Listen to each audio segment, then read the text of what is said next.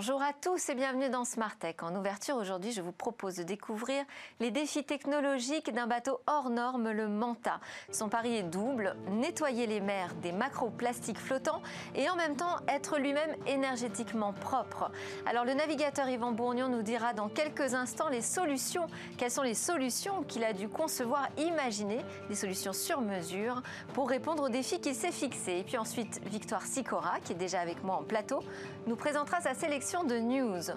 Au cœur de cette émission, nous débattrons enfin des nouvelles méthodes de recrutement, de l'impact de l'utilisation des algorithmes dans l'accès à l'emploi. Ce sera avec cinq spécialistes qui viendront me rejoindre tout à l'heure. Et puis on terminera cette émission avec deux mises sur orbite, celle d'un euro digital, une nouvelle monnaie européenne qui est à l'étude par la Banque de France, et puis celle de satellites de télécommunication par Ariane Espace. Mais avant toute chose, alors je voudrais partager avec vous cette aventure technico-écologique, si je peux l'appeler ainsi, dans laquelle s'est lancé le skipper aux multiples records et exploits Yvan Bourgnon. En 2016, il crée The Sea Cleaners pour lutter contre la pollution plastique en terre, sur terre et en mer. Et pierre angulaire de son projet, eh bien, il y a un bateau usine, le Manta, qui est capable de collecter et, et traiter en masse les déchets océaniques flottants avant qu'ils ne se fragmentent. Mais à ce défi, Yvan Bourgnon s'en ajoute un autre, son navire hauturier doit être lui-même écologiquement responsable et ça s'avère être une véritable gageure. Bonjour Yvan Bourgnon. Bonjour à tous, euh, très heureux d'être avec vous aujourd'hui. Eh ben, bienvenue dans Smart Tech, nous aussi on est ravis.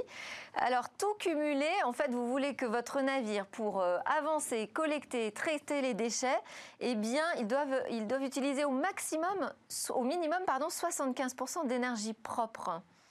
En quoi c'est un vrai, vrai, défi technologique ça à relever? Ben, Aujourd'hui, en fait, il suffit de regarder ce qui se passe sur l'eau. Évidemment, on a développé des, des, bateaux de test, des bateaux euh, des montreurs d'énergie, mais qui ne travaillent pas.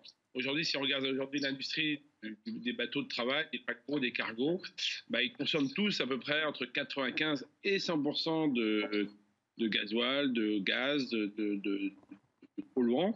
Et donc, euh, l'objectif pour nous, évidemment, en allant chercher les plastiques en mer, c'était d'avoir plutôt une énergie propre et d'inverser carrément ce processus, de passer plutôt de 95 d'énergie polluante à plutôt euh, maximum 25, 30. Et, en fait, bah, il a fallu remettre tout sur la, table à plat en se disant qu'est-ce qu'on peut faire pour utiliser toutes les énergies renouvelables et faire en sorte que ce mix d'énergie renouvelable fonctionne bien sur un bateau, parce qu'on sait faire un bateau à l'hydrogène tout seul, on sait faire un bateau avec des panneaux solaires, mais effectivement de cumuler le vent, le soleil et le plastique pour vraiment tirer la quintessence de toutes ces énergies sur une seule plateforme, c'était vraiment le défi du, bateau Manta pour le projet Sea Cleaner.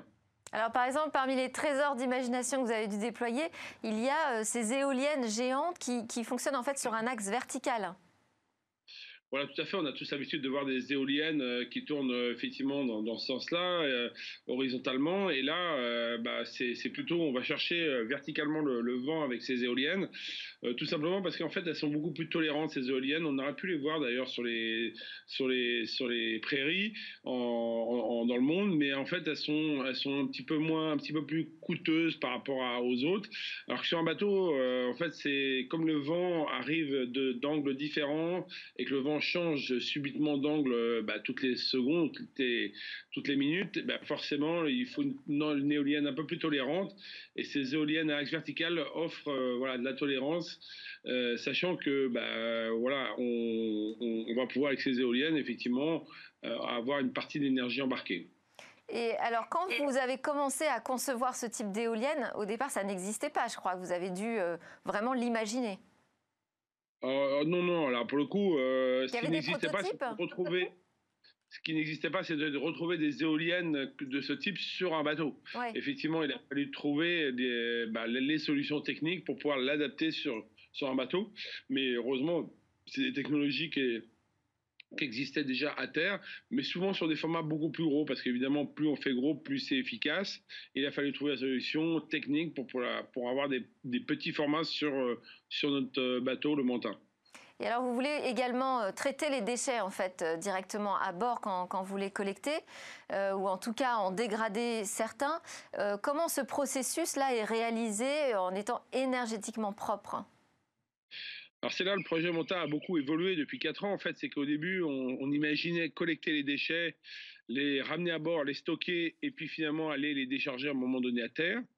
On s'est vite rendu compte que dans ces pays d'Asie du Sud-Est, d'Afrique, on allait avoir un gros souci pour gérer le déchet à terre. Parfois, on pourrait le faire, parfois, on ne pourrait pas le faire, on pourrait le faire dans des mauvaises conditions. Et finalement, on s'est vraiment creusé les ménages depuis 4 ans pour vraiment trouver des solutions pour être le plus autonome possible. Et c'est en ce sens où, euh, bah, depuis euh, quelques mois, on a réussi à réaliser une plateforme euh, complètement autonome avec une usine embarquée qui, qui peut traiter jusqu'à 100% des déchets plastiques qu'on va ramasser.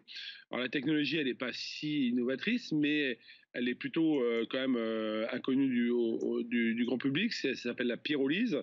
C'est une vis sans fin en fait qui va faire chauffer les plastiques qu'on va ramasser dans la mer pour finalement les transformer en gaz et en électricité derrière. Le but étant de refabriquer de l'énergie à partir du plastique qu'on a euh, collecté. Et ce, cette électricité, évidemment, bah, on en a besoin à bord, on n'a pas besoin de la stocker. Euh, on va pouvoir tout de suite utiliser l'électricité qu'on a besoin sur le bateau euh, pour les, notamment la propulsion, puisqu'on a des moteurs hybrides qui peuvent utiliser cette électricité pour l'énergie de propulsion. Et puis on a besoin de, bah, faire vivre un équipage de 35 personnes à bord. Et il faut bah, alimenter l'usine, alimenter la ventilation, la, climatisation, les éléments pour vivre à bord. Et tout ça est très consommateur d'énergie. Et voilà, donc ce plastique, bah, finalement, on a un peu de capacité pour le stocker. Il y a à peu près 50 tonnes de stockage, mais on va surtout essayer de transformer, de le valoriser.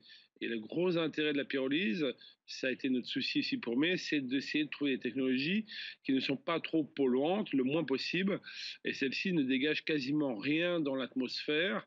Il n'y a pas de, il y a pas on participe pas au gaz à effet de serre avec cette technologie. Euh, on a juste quelques bah, déchets carbonés qui restent, en bas de la pyrolyse et qu'on pourrait réutiliser dans un circuit de recyclage quand on revient à terre. Alors là, vous en êtes où euh, sur cet exploit, ce nouvel exploit technologique que vous êtes en train de relever? Il est prêt ce bateau? Toutes les technologies sont, sont connectées? Alors on arrive à un tournant du projet puisqu'on va pouvoir, dès le mois d'octobre, aller consulter les chantiers navals euh, d'Europe pour leur dire ben voilà le dossier de consultation, voilà le projet. C'est pas tout à fait les plans définitifs, mais c'est toutes les technologies, toutes les grandes caractéristiques du bateau sont choisies. Et maintenant, on va pouvoir bah, vraiment travailler de, de, concert avec un chantier naval qu'on va identifier, j'espère, d'ici le début 2021, pour pouvoir après, bah, finalement, préparer la construction du bateau. On a toute l'année 2021 pour le faire. Et en 2022, normalement, le, démarrage de la construction du Manta devrait se faire avec euh, deux années de, de, construction. Donc, euh, la construction de la plateforme qui est en acier recyclable euh, se fera peut-être pas en France, mais on espère vraiment pouvoir assembler toutes ces technologies. Euh, donc, la, la pyrolyse, l'usine embarquée, les hydroliennes, les éoliennes, les gréements aussi qui sont assez révolutionnaires, parce qu'on utilise quand même le vent et, les mâts et les voiles pour pouvoir avancer. Bah, on espère pouvoir assembler tout cela en France, parce qu'on dispose en France des, meilleures technologies en la matière. Eh ben, on espère le voir très très vite, votre Manta sur l'eau. Merci beaucoup Yvan Bourgnon. Je précise d'ailleurs que cet été, The Sea Cleaners organise aussi des collectes de plastique euh, à terre. On va enchaîner tout de suite avec les news de Victoire Sicora. Bonjour Victoire. Bonjour Delphine. Démarrons avec Google qui a décidé de généraliser le télétravail jusqu'à l'été 2021. Oui, Google a annoncé hier que ses 200 000 employés dans le monde seraient maintenus en télétravail et ce jusqu'à l'été 2021. Google devient par la même occasion la première entreprise américaine à étendre autant ses mesures de télétravail. Alphabet, la maison mère de Google, a certes réouvert ses portes, mais selon des protocoles très stricts et en faisant en sorte que le retour au bureau reste une exception. Est-ce que ça ne concerne que les États-Unis? Alors non, les bureaux en Europe, en Inde et au Brésil sont également concernés. Côté matériel, Qualcomm officialise le lancement de Quick Charge 5. Qui n'a jamais euh, rêvé de pouvoir recharger son téléphone en 10 minutes. C'est la dernière prouesse technologique de Qualcomm avec son Quick Charge 5 de plus de 100 watts. Avec ce nouvel outil, il sera possible de recharger 50% de son téléphone en moins de 5 minutes, soit une efficacité euh, supérieure de 70% par rapport à son prédécesseur. C'est vraiment une course à la charge la plus rapide en ce moment qu'on voit sur les smartphones. En effet, Delphine, car il y a 15 jours seulement, Oppo lançait le Super VOOC de 125 watts de son côté avec une capacité de recharge de 51% en 5 minutes avec un chargement complet garanti en 20 minutes. Deux startups qui s'allient pour, pour proposer des avantages aux intérimaires. Side, la plateforme pour les travailleurs indépendants et intérimaires, a fait appel à HappyPal, le spécialiste des avantages salariés. Les deux startups comptent proposer chaque mois à 500 siders impliqués de bénéficier de bons plans de la plateforme HappyPal. Et alors, quelles sont les conditions euh, qui sont requises? Alors, il faut bien sûr faire euh, partie du programme de fidélité de Side, mais aussi avoir un profil complet sur le site, ainsi que des reviews positives avec plus de 50% de clients satisfaits au moins. L'assiduité et la ponctualité seront également deux éléments clés de cette sélection de profils. Et ça, on va en reparler des plateformes de recrutement et des intérimaires, notamment tout à l'heure dans notre débat. On enchaîne avec une vidéo non officielle qui laisse entrevoir la Galaxy Watch 3. Et oui, c'est la montre connectée de la marque Samsung qui devrait être officiellement dévoilée à l'occasion de l'événement Unpacked qui devrait se tenir début août. Mais c'était sans compter sur des fuites et notamment cette vidéo publiée sur le compte YouTube TechTalk TV. Et qu'est-ce qu'on a appris de plus? Alors on a pu découvrir la Galaxy Watch sur presque tous ses angles, le cadran rotatif, processus d'association avec le smartphone, compatibilité avec la norme IP68. Si cette vidéo dit vrai, le dos de la montre dissimulerait un, un capteur cardiaque pardon, capable de surveiller la pression sanguine. Côté science, la NASA hier a donné son accord pour le lancement du rover Perseverance. Jeudi à 7h50, ce robot à 6 roues entamera sa route pour Mars et devrait atterrir normalement le 18 février 2021. Perseverance aura pour but de rechercher des traces d'anciens microbes ayant peuplé la planète il y a plus de 3 milliards d'années. Les précédentes missions de rover sur Mars avaient statué sur le caractère vivable de Mars sans réussir à trouver des traces effectives de vie. C'est une affaire à suivre. Merci beaucoup Victoire. On va enchaîner avec notre débat et les 5-4 spécialistes, je crois finalement, qui vont nous parler des nouveaux outils qui changent le recrutement et l'accès à l'emploi.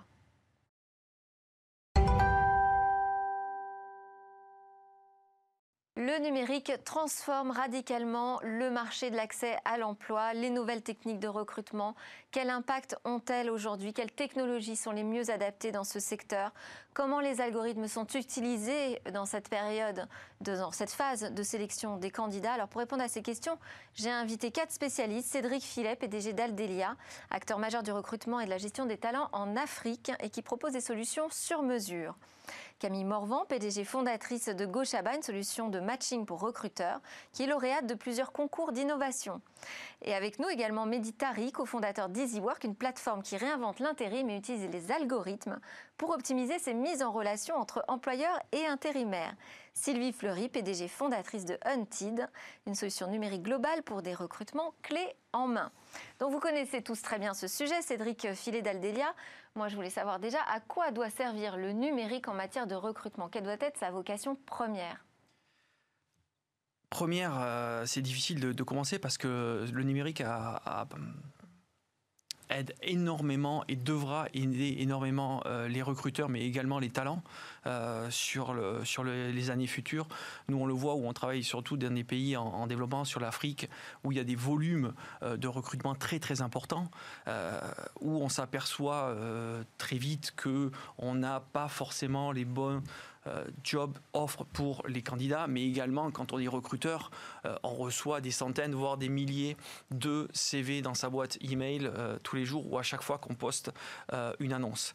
Donc aujourd'hui, le numérique aide à recruter plus facilement, plus rapidement, mettre en adéquation des jobs avec des talents. Mais également, de plus en plus, l'avenir, c'est créer un observatoire des compétences et c'est se dire aujourd'hui, les métiers sont tels, demain ils seront tels. Le numérique va aussi, et l'intelligence artificielle va également influer sur les métiers de demain. Les métiers d'aujourd'hui ne sont pas les métiers de demain. Donc comment on va passer d'un métier d'aujourd'hui et des compétences aujourd'hui à des compétences de demain via, via de la formation notamment? Donc le numérique et pour, Pour proposer les bonnes formations, il faut pouvoir euh, savoir quel est l'état des lieux aujourd'hui. Exactement. Euh, le marché de l'emploi, à quoi il ressemble, à quoi il va ressembler. Et pour ça, vous utilisez les datas. Le marché de l'emploi, Delphine, mais également le marché des compétences. Et des compétences. Camille Morvan de Gauchaba, vous, vous avez été chercheuse en neurosciences. Euh, vous avez aussi reçu le prix Women in AI en 2019. Le recours des algorithmes, est-ce que c'est quelque chose qui est souhaitable dans cette période qui est finalement assez fragile Quand on cherche un emploi, on a au contraire besoin de relations, on a besoin presque d'affect, on a besoin de pouvoir proposer son, identité à un employeur en face, en face à face? Mmh. Oui, c'est un très bon point. Alors pour euh, compléter ce que, vous disiez, euh, l'intelligence artificielle, c'est un outil qui est euh, précis, rapide et fiable. Par contre, c'est aussi chronophage et ça a besoin de beaucoup de données pour être précis. Pour donner un exemple, un, un algorithme pour apprendre à reconnaître un chat a besoin de 100 000 images de chat pour avoir une précision de 95%. Un enfant, en deux images de chat, il apprend ce qu'est un chat. Donc, l'intelligence artificielle est utile parce qu'elle est rapide précise et fiable, mais elle a ses limites aussi. Et nous, euh, donc, ce qu'on fait chez Gochaba, il y a d'autres acteurs qui font ça, hein, évidemment, euh, c'est d'utiliser euh, les algorithmes et la data sur les choses sur lesquelles elles apportent de la valeur, et de s'assurer que cette valeur est apportée en complément d'une décision faite par des humains. Donc il faut absolument que la responsabilité elle Mais du coup, l'humain arrive à la fin. Alors au début du process. Voilà, donc nous dans notre cas, ce qu'on fait, c'est qu'on remplace le CV par euh, des outils d'évaluation qui révèlent le potentiel des candidats. Et donc, vous parliez justement d'une période où les, où les personnes sont peut-être fragilisées par la recherche d'emploi. Eh bien, il se trouve que le CV, c'est un outil qui renforce les injustices sociales. C'est un outil qui est, qui est biaisé, qui est injuste, qui est imprécis et qui conduit en fait à une répétition de ces injustices sociales. Donc, ce sont toujours un peu les mêmes qui arrivent en entretien et ce sont toujours un peu les mêmes qui ont du mal à avoir des entretiens. Donc, l'outil Gochaba va permettre de révéler le potentiel indépendamment du pédigré et ensuite, les personnes donc, suivront le parcours de recrutement comme avant avec évidemment l'intervention de managers et de RH euh, au bon moment. Méditari d'EasyWork, quels sont ces outils du numérique sans lesquels on ne pourra plus aujourd'hui travailler dans le secteur du recrutement? Écoutez, je pense qu'on est euh, aujourd'hui à l'aube d'une transformation positive majeure de tout le secteur des services RH et plus généralement du marché du travail. Avec euh, quatre pans, je pense, importants de ce marché-là qui vont se transformer. Le premier, c'est la relation même au travail et l'expérience des candidats mais aussi des collaborateurs. C'est-à-dire que c'est au moment d'être recruté, mais c'est aussi la vie en entreprise. Euh, pour vous donner un exemple... Euh, Ce qu'on appelle l'onboarding, quand on arrive dans une entreprise, les, premiers mois sont assez déterminants. Et là, il y a un accompagnement qui est un peu faillible pour l'instant, c'est ça? L'onboarding, mais aussi euh, les outils qui vont aller reconnaître le mérite individuel des collaborateurs, récompenser leur fidélité, c'est réellement le, tout, le rapport au travail qui est l'opportunité aujourd'hui d'être transformé.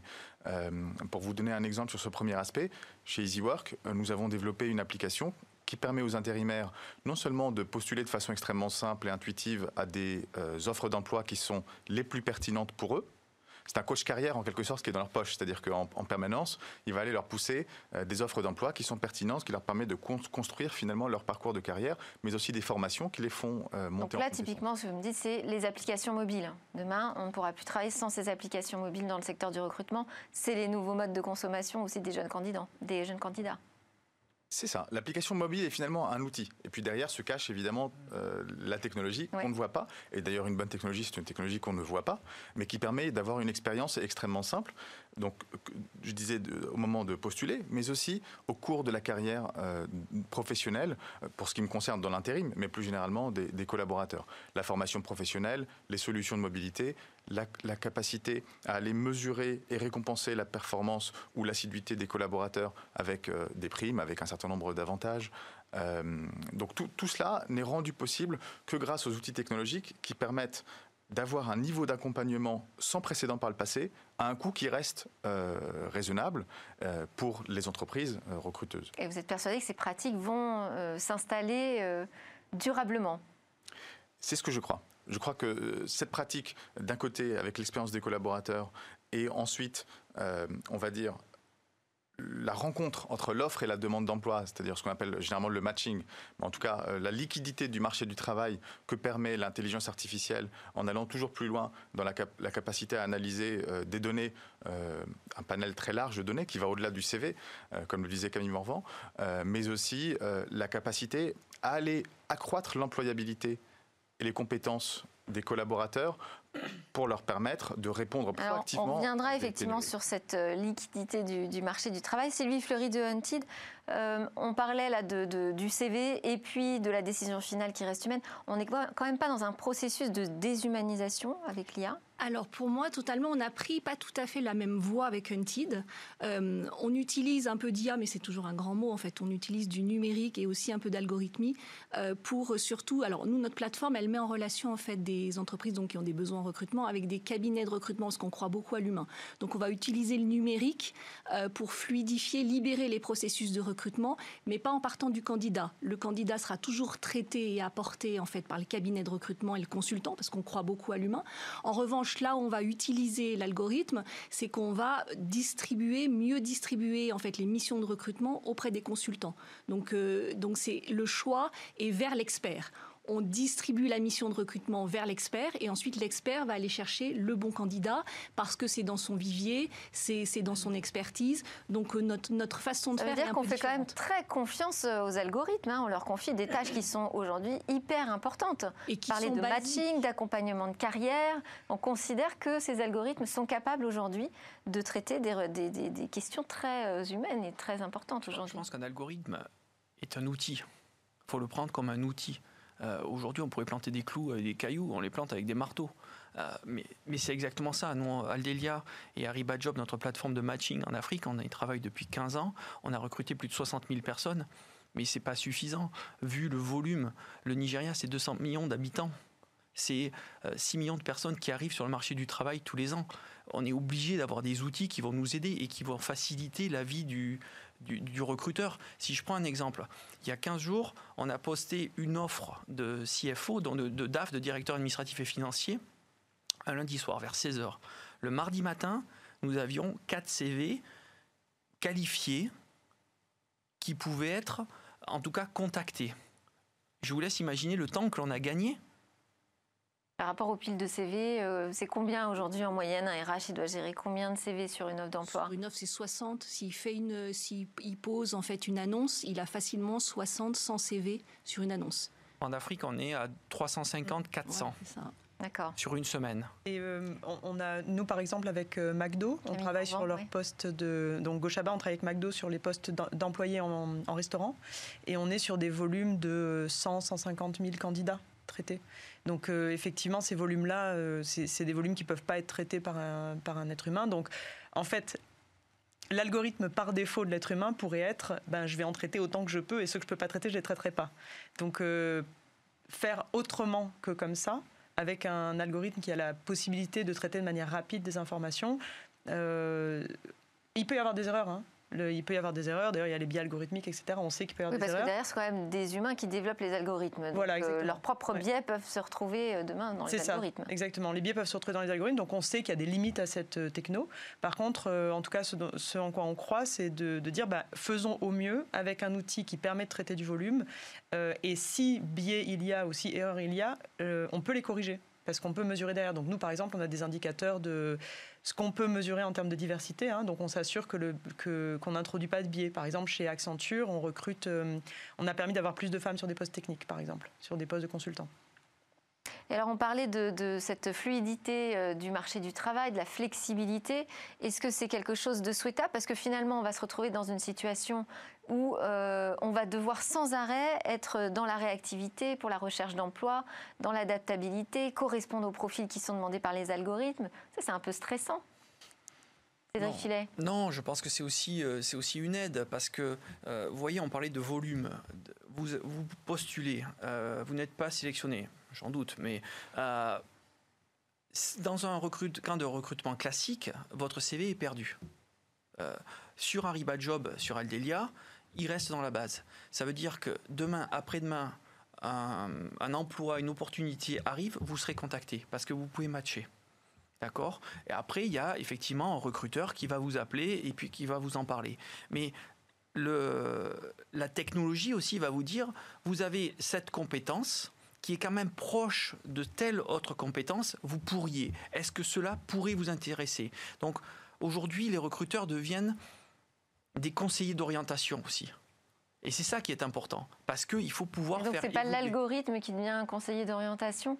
Sur euh, Easy Work, vous, vous, êtes en disruption là sur le marché de l'intérim. Vous créez une plateforme numérique, vous lancez une application, euh, vous créez du matching par algorithme. Euh, du coup, vous, vous enlevez ces, ces compétences aussi peut-être aux, agences d'intérim? Comment vous vous situez par rapport à ça? Alors, euh, ce qui est certain, c'est que les outils technologiques modernes nous permettent de créer de la valeur sur le marché. C'est-à-dire que, euh, typiquement, avec l'automatisation d'un certain nombre de processus qui sont répétitifs, on a la, capacité de réduire structurellement le, coût opérationnel de l'intermédiation dans le marché du, recrutement, et donc notamment de l'intérim. Cette réduction de coûts ou cette création de valeur, on peut la redistribuer comme on veut. Chez EasyWork, on a fait le choix de la redistribuer entre trois acteurs du marché les intérimaires d'abord. Je parlais tout à l'heure de l'offre de services extrêmement large qu'ils peuvent retrouver aujourd'hui sur l'application. Les clients ensuite, en baissant le coût du travail tout en améliorant la condition de vie des, intérimaires, puisque un coût du travail baissé, ça veut aussi dire plus d'emplois. Et enfin, les professionnels du recrutement qui, aujourd'hui, quand ils rejoignent EasyWork avec euh, un programme qu'on appelle le programme partenaire, qui leur permet en fait de se mettre à leur compte, lancer leur agence d'intérim digital avec la marque EasyWork, pour la première fois, ils peuvent se concentrer sur leur cœur de métier. C'est-à-dire euh, le conseil à leurs entreprises clientes, le conseil RH, euh, le euh, développement du portefeuille commercial de clients et d'une certaine façon le recrutement qualitatif, c'est-à-dire le contrôle ou plutôt la validation des candidats qui sont envoyés chez leurs clients. Et aujourd'hui, ils sont ravis en fait d'être délestés, on va dire, des tâches répétitives administratives, que ce soit le tri des CV, on en parlait tout à l'heure, mais aussi les relevés d'heures, la paye, euh, les contrats, sont des tâches en fait qui ne sont pas passionnantes en réalité dans ce métier du, recrutement. Donc euh, euh, je crois que cette valeur que l'on crée grâce à l'automatisation, aujourd'hui, elle est positive pour l'ensemble du marché. Et alors, on a vu des expériences d'avatars de RH qui font passer des entretiens en vidéo. Qu'est-ce que vous pensez de ça, Camille Morvan? Bon, manifestement, cet avatar-là, dans cet exemple-là, n'a pas très bien marché. Ouais, ouais, ça n'a pas très bien marché. Euh, c'est des expériences, hein. on fait des expériences, on est un petit peu... Alors, Là où il faut faire attention, c'est que ces expériences n'aient pas d'impact négatif sur, euh, sur les personnes en recherche d'emploi. Pour moi, c'est, enfin, chez nous, chez Gauchaba, c'est notre objectif, c'est euh, que si on fait des expériences, on les fait sur des plateformes expérimentales qui sont faites pour ça, avec, pas avec des candidats, mais avec des individus pour tester nos outils. Euh, et donc s'assurer. Euh, euh, par exemple, on a, on a un client avec lequel on pourrait, en utilisant l'outil, éliminer automatiquement 35% des candidats. Ça, c'est le niveau d'efficacité de notre outil. C'est qu'on pourrait, sans, même les voir, éliminer 35% des candidats. Le choix qu'on a fait avec le client, c'est de ne pas les éliminer, ces candidats-là. Donc, ils ont. Nous, ce qu'on fournit aux clients, donc aux managers, c'est un score ce score, il est utilisé. Donc il y a un score et un rapport sur le candidat qui dit voilà ses points forts, voilà ses points d'effort. Et euh, les managers utilisent ce score et ce rapport comme guide d'entretien le candidat, la candidate a également son rapport, donc ça leur permet aussi, eux, elles et eux, de, bah, de voir sur quoi travailler et de comprendre quels sont les postes qui sont les plus adaptés à leur, euh, disons, à leur profil. Euh, donc pour revenir à cet exemple, euh, avec ce client-là, ce qu'on a fait, c'est qu'en fait, on n'élimine pas ces 35%, ils les voient, mais en ordre décroissant en fait de score, mais, mais ils ont quand même leur chance, ce qui permet d'affiner l'outil au cours du temps. Et je rebondis sur ce que disait Cédric tout à l'heure un, les personnes qui ne sont pas vues sur un poste peuvent être vues sur d'autres postes plus tard, mm. parce que c'est pas parce qu'on n'est pas adapté sur le poste A qu'on ne le sera pas sur le poste B. Et la deuxième chose, c'est qu'en automatisant, on libère du temps des RH et des managers pour faire des choses qui sont à plus forte valeur ajoutée, qui doivent être faites par des êtres humains. Qualifier le, coacher les candidats, les euh, recevoir, voilà. et les accompagner le, tout au long de leur carrière. Voilà, c'est ça. Ouais. Euh, Sylvie Fleury, est-ce que euh, aujourd'hui il faut former aussi les candidats à ces nouveaux outils? Est-ce que vous les accompagnez? Parce que là, vous êtes vous une plateforme aussi d'intermédiation. Bien sûr. Euh, est-ce qu'il faut accompagner ces candidats justement à s'entraîner à, faire un pitch en vidéo, par exemple? C'est pas donné à tout le monde. Donc aujourd'hui, nous, on est moins sur la partie candidat parce qu'on estime et ce qu'on forme en revanche, ce sont nos consultants en recrutement donc qui eux travaillent. il faut les former à quoi alors? Ben, On les forme justement à l'entretien, on les accompagne pour être sûr qu'ils accompagnent aussi le client aussi bien que le client, qu'ils accompagnent aussi le candidat, pour faire en sorte que le matching finalement et que, que ce qui se passe entre le candidat et le client se passe bien. Euh, un consultant en recrutement aujourd'hui sur, euh, sur, euh, sur le marché en fait est un ambassadeur. C'est l'ambassadeur du candidat et c'est l'ambassadeur du client à la fois. Donc on a en effet tous des processus de on accompagne et on fait beaucoup de webinars. Donc là aussi on utilise en fait beaucoup de numérique. Euh, pour atteindre un maximum de gens euh, et, pouvoir leur délivrer en fait des notions le plus rapidement possible. En quoi? En intelligence euh, émotionnelle, par exemple? Non, c'est aussi on, les forme par rapport aux clients, on donne beaucoup d'informations Donc les clients peuvent se présenter en fait bah, quand ils ont des campagnes de recrutement. On organise donc les webinars et tous les consultants se connectent et peuvent en temps réel donc avoir accès aux clients et pouvoir poser des questions. Donc on est moins dans l'intelligence artificielle, mais on est vraiment dans l'utilisation du numérique pour libérer, fluidifier, aller plus vite et pouvoir se concentrer vraiment sur l'essentiel. Cédric Filet et, Mehdi euh, également, je voulais vous interroger là-dessus. Il n'y a pas de fracture qui se crée avec le numérique pour l'accès à l'emploi? Non, au contraire. Parce que sur des, par exemple, je pense dans l'intérim, c'est euh, parfois des petits jobs euh, qu'on fait en complément, notamment pendant la crise Covid-19. On sait qu'il y a plein de jeunes qui se sont proposés sur euh, votre plateforme EasyWork, qui n'étaient pas forcément hyper qualifiés, hyper formés. est-ce que l'utilisation des outils numériques, ça peut être un frein? Et de la même façon, est-ce qu'en Afrique, Cédric Filet, tout le monde est hyper à l'aise avec les outils du numérique et sait se présenter très bien auprès d'un recruteur? Absolument. Alors déjà, on les forme on les forme, à, on, les forme à faire des CV, on les forme à se présenter. Alors présenter personnellement, mais présenter un projet pour identifier ce qu'on va appeler les soft skills.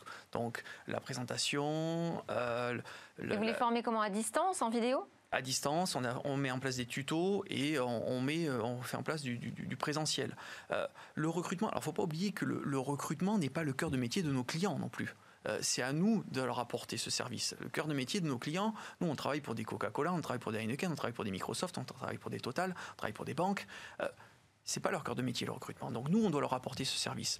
Jusqu'à présent, le recrutement, c'était un peu le parent pauvre. On nous appelait euh, toujours au dernier moment. On est voilà, les de vacances, euh, faut venir le vendredi pour le lundi. C'est fini. Alors déjà, il faut aller vite, mais en plus, il faut anticiper. Euh, aujourd'hui, euh, on parle de technologie dans la tech, enfin, pardon, pas dans la tech, dans la HR, HR tech, euh, c'est nouveau, c'est quand même récent. La fintech est là depuis longtemps. Alors, mais l'HR tech, c'est beaucoup plus gros que la fintech, on s'en rend pas compte. Mais aujourd'hui, la fintech a des centaines de millions de personnes connectées alors qu'ils vendent un service, ils font payer quelque chose. Donc imaginez maintenant l'HR Tech qui rentre dans ce secteur, qui apporte un service gratuit aux candidats. Aujourd'hui, il y, a un problème d'éthique. On ne va pas faire payer un candidat pour euh, qu'il nous donne son CV. Ça existe, on ne le fait pas chez Aldelia. Mais du coup, vous allez avoir des centaines de millions de personnes qui vont se connecter, notamment en Afrique. Et y compris la formation est accessible gratuitement? Oui, la formation, après il va y avoir la certification, mais aujourd'hui on travaille avec des entités comme Segoelo euh, pour euh, développer de la formation technique, technologique. Euh, aujourd'hui, on a gagné un contrat avec l'IOM, donc c'est une branche de, l'immigration des Nations Unies, et qui est en partenariat avec la communauté européenne, pour recruter des profils africains pour venir travailler en Europe, sur des pays comme euh, les Pays-Bas, la Belgique, le Luxembourg ou l'Italie. On casse les frontières aussi. Quelles frontières? Quelles frontières? Aujourd'hui, on est étroitement lié avec l'Afrique. Euh, c'est nos, nos, plus proches euh, voisins. C'est notre plus proche marché économique, dans un sens comme dans l'autre. Il faut pouvoir travailler à plusieurs. Aujourd'hui, je suis venu avec une partie de mon équipe. il y en a qui viennent du Togo, du Nigeria, du Mozambique. Et on, habite à Londres. Et on fait aujourd'hui un plateau en France. Voilà, il n'y a, plus de frontières avec le numérique. Militarise sur euh, la formation, les outils, l'adéquation entre euh, le candidat et les outils du numérique qu'on leur impose. Facile euh Je pense qu'aujourd'hui, vous, vous seriez surprise par à quel point les usages numériques sont répandus, y compris parmi les intérimaires qui sont euh, sur notre plateforme. EasyWork existe depuis septembre 2018. Pas, moi je vois, ne serait-ce que ici, euh, j'organise régulièrement des interviews mhm. par Skype et tout ça. Pour autant, euh, il y a eu deux mois de confinement. Pour autant, tout le monde n'est pas très à l'aise avec l'outil vidéo et le dialogue en direct. Je ne parle pas d'être de, habitué à utiliser un smartphone et une application. Bien hein. sûr, bien sûr. Je parle de savoir se présenter, en fait, via ces outils. Je me rappelle très bien qu'avant de euh, cofonder EasyWork avec mon associé Alexandre Dardy, beaucoup euh, de, nos interlocuteurs nous disaient oui, mais dans le recrutement, en particulier euh, chez les manutentionnaires, les opérateurs de production que vous recrutez, vous allez voir, ils ne sont pas habitués à utiliser le, numérique, le digital. La réalité, c'est qu'on a lancé EasyWork en septembre 2018. 20, mois plus tard, on a 500 000 personnes sur l'application. 20 000 chaque semaine de plus. En plein cœur de la crise du Covid, euh, on a lancé un appel à la mobilisation euh, pour la première ligne et la deuxième ligne. Euh, donc que ce soit les hôpitaux avec des profils très spécialisés, mais aussi l'alimentaire, hein, l'industrie alimentaire et notamment la distribution. On a eu 40 000 candidatures en l'espace de deux semaines. Donc ça veut bien dire qu'aujourd'hui, on va dire, les gens sont équipés en numérique, les usages sont répandus, y compris parmi les populations d'intérimaires qui concerne euh, EasyWork. Et, et en réalité, euh, leurs usages sont déjà là on n'est même pas en train, enfin si vous voulez, bien sûr, on Finalement, la transformation des usages, c'est plutôt du côté des recruteurs qu'elle est plus compliquée.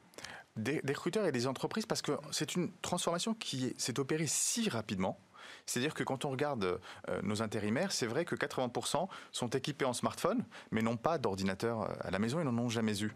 Et ça, c'est une nouveauté. C'est-à-dire qu'il y a encore 5 ans, le smartphone, c'était même pas 20% de pénétration. Euh, aujourd'hui, c'est 85-90%. et en particulier, chez les manutentionnaires, opérateurs de production, téléconseillers qui sont sur EasyWork, on s'aperçoit qu'ils sont extrêmement bien équipés en, smartphone. Et donc, ça leur donne accès, finalement, à, tout ce que peut offrir le numérique. Ils ont déjà l'application Pôle Emploi, ils ont déjà les réseaux sociaux, et donc ça nous permet aussi d'aller finalement chercher euh, des gens qui n'auraient pas le réflexe d'aller dans une agence euh, d'intérim. Oui, d'ailleurs, il y, a aussi des spécialistes, on n'en a pas autour de la table, mais qui se sont euh, mis sur les réseaux sociaux, notamment sur Facebook, pour aller chercher des profils qu'on n'arrive pas à capter. En fait, ils sont présents sur Facebook, mais on ne les trouve pas ailleurs, et ce sont des profils qui sont très recherchés. Donc il y a toute une transformation euh, qui est en marche sur votre secteur. C'est passionnant. Euh, et c'est vrai, moi, ce que, je, j'entends et ce qui est une confirmation pour moi, c'est que c'est du côté des recruteurs et des entreprises qu'il faut peut-être que ça bouge le plus. Merci beaucoup à tous les quatre. Et puis, juste après la pause, eh bien, on va faire un zoom sur la mise en place d'une nouvelle monnaie européenne qui est à l'étude par la Banque de France.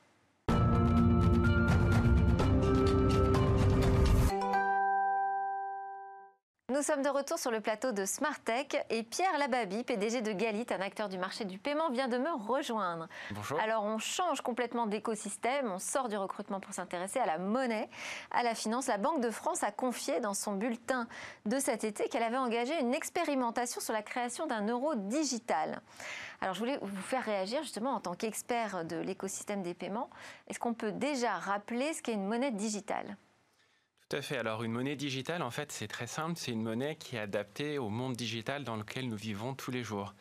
Le monde digital, c'est à la fois le monde sur Internet, réaliser des achats en e-commerce, mais c'est aussi les échanges numériques que l'on peut avoir euh, aussi en proximité. Quand on va échanger de l'argent, ce qu'on appelle en peer-to-peer, euh, je vous rembourse un restaurant, c'est aussi un échange digital.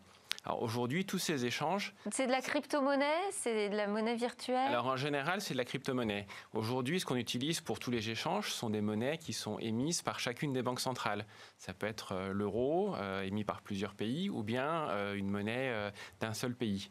Par contre, ça reste de la monnaie et on a des instruments de paiement qui, eux, varient beaucoup. On peut avoir le cash, évidemment, ce qui est le plus courant. On peut avoir aussi la carte. Donc ça, c'est déjà une monnaie d'une certaine manière, enfin, un moyen de paiement qui est digital. Mais tout ça, c'est des moyens de paiement qui n'ont pas été conçus vraiment pour le monde numérique. Donc après, il y a eu une évolution, par exemple PayPal, ou bien euh, des initiatives plus nationales comme Paylib en France, qui ont été proposées par les banques françaises. Tout ça vise à s'adapter au monde digital. La monnaie digitale, c'est une révolution supplémentaire. C'est vraiment plus disruptif. C'est une monnaie qui, dès le départ, est conçue pour des échanges complètement dématérialisés. Alors là, on est en train de se projeter dans un monde où on aurait un euro euh, digital. Euh, pour autant, il existe déjà des crypto-monnaies. On cite à chaque fois enfin, le fameux Bitcoin. Il y a le projet aussi de Facebook Libra qui semble très très bien engagé. Xavier Niel, en tout cas, nous l'a confirmé sur ce plateau, lui qui participe à cette aventure. Alors pourquoi les banques centrales voudraient euh, elles-mêmes créer une nouvelle crypto-monnaie qui serait un euro digital? D'accord. Alors il faut voir qu'on parle là de choses qui sont assez différentes. Hein. Là, on parle de paiement de tous les jours, au quotidien, euh, pour faire des achats ou échanger de l'argent de particulier. Aujourd'hui, le Bitcoin n'est pas du tout adapté pour ce type d'usage. Hein. Euh, le Bitcoin est apparu en 2009. Euh, c'était plus une sorte d'expérimentation grandeur nature d'une nouvelle technologie, la blockchain. Et au final, euh, ça s'est développé un peu contre toutes les attentes, plutôt comme un actif numérique qui est assez spéculatif. Donc, il ne possède pas. Si on parle de, Libra de Facebook, là, on est Libra, plus proche. tout à fait. Là, c'est une ambition qui est différente. C'est vraiment une ambition qui est de disposer d'une nouvelle monnaie qui soit universelle, vraiment mondiale, euh, qui soit numérique, qui facilite tous les échanges Et numériques. Stable. Et stable. elle s'inscrit effectivement dans ce qu'on appelle des stablecoins. Alors il y avait déjà des stablecoins avant, c'est-à-dire des monnaies ou des sortes de bitcoin, mais indexées ou stables par rapport à des monnaies euh, classiques. Mais elles étaient restées confidentielles. Et alors là, l'euro digital, ce serait quoi? Ce serait un contre-projet euh, face à Libra? Alors l'euro digital, c'était euh, un projet qui a été fortement accéléré justement par rapport aux annonces de Libra et de Facebook en 2019 mais aussi euh, par rapport à un projet que vous n'avez pas cité, qui est le e-yuan. Donc ça aussi, c'est quelque chose... Moins connu, oui. oui. Oui, oui, tout à fait, mais qui, euh, qui est là depuis cinq ans, quasiment, en expérimentation, et qui forcément euh, bah, beaucoup fait réfléchir à la fois la Banque Centrale Européenne, la Commission, et puis tous les pays du monde. ce qu'on voit, c'est que en fait, derrière ces sujets-là, il y a des sujets vraiment de souveraineté et de leadership technologique. Euh, ça, c'est vraiment euh, essentiel à comprendre. Qu'est-ce qui se passe si on n'a pas notre euro digital, typiquement? Eh bien, euh, peut-être que demain, on paiera en Libra, donc il y a une monnaie émise par une entreprise privée. Oui ou euh, peut-être euh, avec un yuan. Vous savez qu'il y a des gens aujourd'hui qui payent avec Alipay. Hein, Ça voudrait dire que la régulation de la monnaie nous échapperait, par exemple? Tout à fait. Alors, euh, le rôle d'une banque centrale, c'est effectivement d'émettre une monnaie qui sert en comptabilité économique, qui sert de réserve de valeur, qui sert à échanger des biens.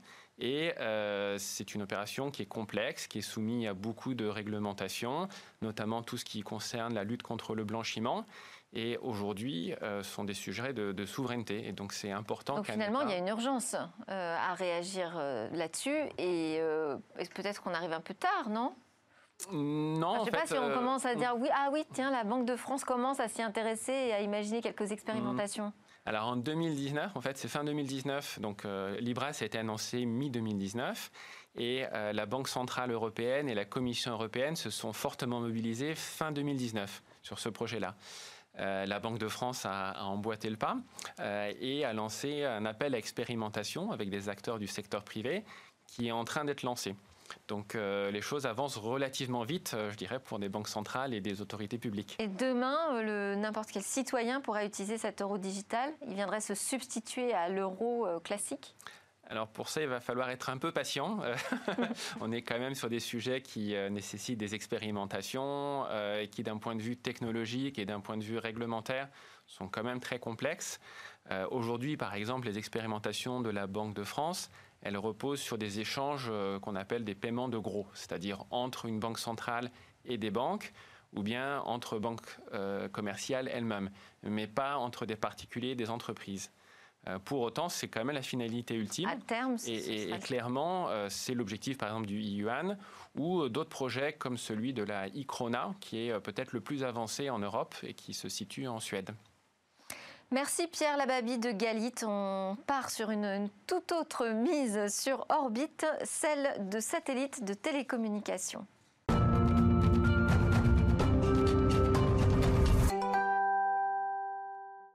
Et demain, quels services pourront rendre les satellites en orbite autour de la Terre? Alors pour en parler, j'ai convié Raphaël Chevrier, vous êtes business développeur chez Ariane Espace et chroniqueur scientifique. Et cette semaine, il y a une actualité puisque le lanceur Ariane Espace va emporter trois satellites au profit de l'opérateur luxembourgeois Intelsat et du japonais euh, Bissat. Vous confirmez?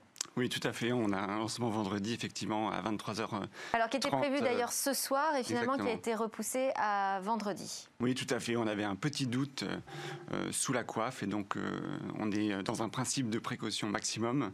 Et donc, euh, on a enlevé la coiffe, vérifié ce doute, on a levé ce doute et nous sommes effectivement prêts pour lancer vendredi à 23h30, heure française, très précisément.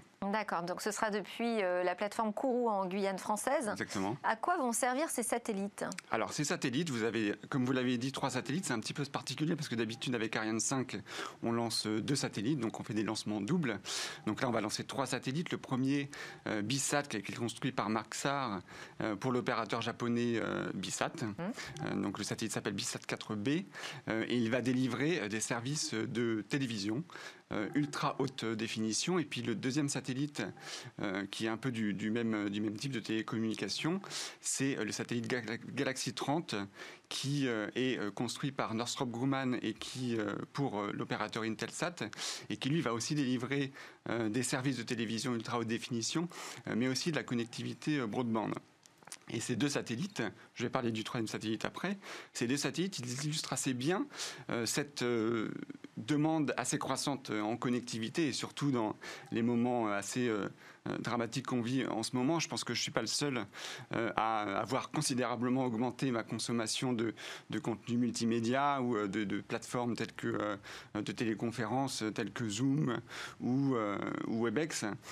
Et donc cette demande en connectivité, ben, elle est aujourd'hui assurée en partie, en complément des solutions terrestres, par des nouveaux projets. C'est un marché qui est en très forte croissance aujourd'hui, les satellites de télécommunication dans l'espace? Exactement, soit euh, à travers donc des nouveaux satellites euh, en orbite géostationnaire, ou alors à travers des projets de, constellations donc euh, en orbite basse composés de plusieurs centaines, voire de, milliers de satellites qui font un maillage autour de la Terre et qui permettent, en complément des solutions terrestres, d'apporter une connectivité à n'importe quel endroit que vous soyez sur Terre. Il y a beaucoup de projets. On entend souvent parler de celui d'Elon Musk.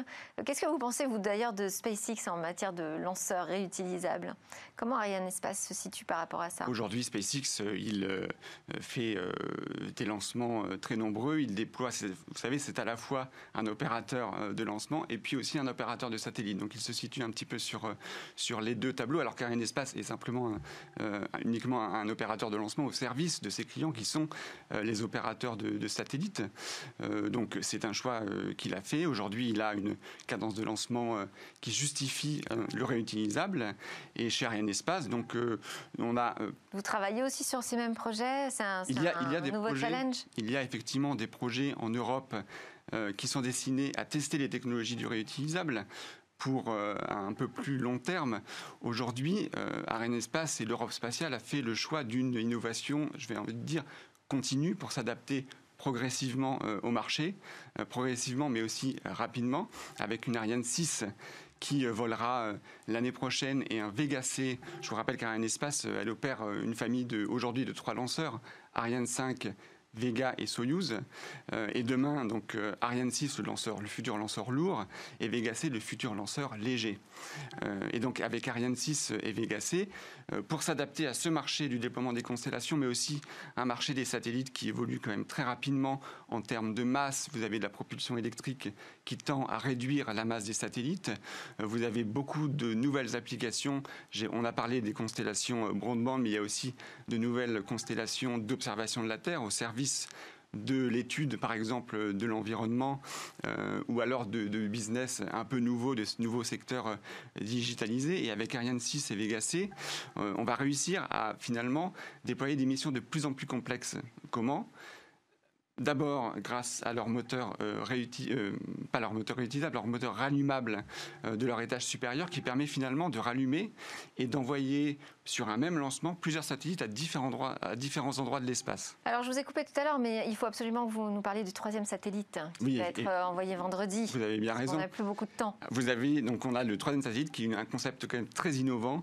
C'est un, une sorte de remorqueur spatial qui va être envoyé là aussi à 30, 34, 36 000 km de la Terre, donc en orbite géostationnaire, et qui va euh, délivrer, euh, qui, il embarque euh, de la technologie robotisée, il va s'amarrer à un satellite euh, opérationnel, mais qui arrive en fin de vie. C'est un satellite qui a été lancé en 2004 et qui va redonner un petit boost supplémentaire grâce à ses propres moyens de propulsion. Et le satellite va pouvoir maintenir sa position et délivrer ses services pour cinq années supplémentaires. Merci beaucoup Raphaël Chevrier de Ariane Espace et merci aussi à Pierre Labie d'être resté avec nous jusqu'à la fin. Euh, c'est presque la fin d'ailleurs de cette émission. Il y a encore le Lab Startup avec quatre jeunes pousses innovantes à découvrir. Et nous, on se retrouve eh bien, dès demain pour de nouvelles discussions sur la tech.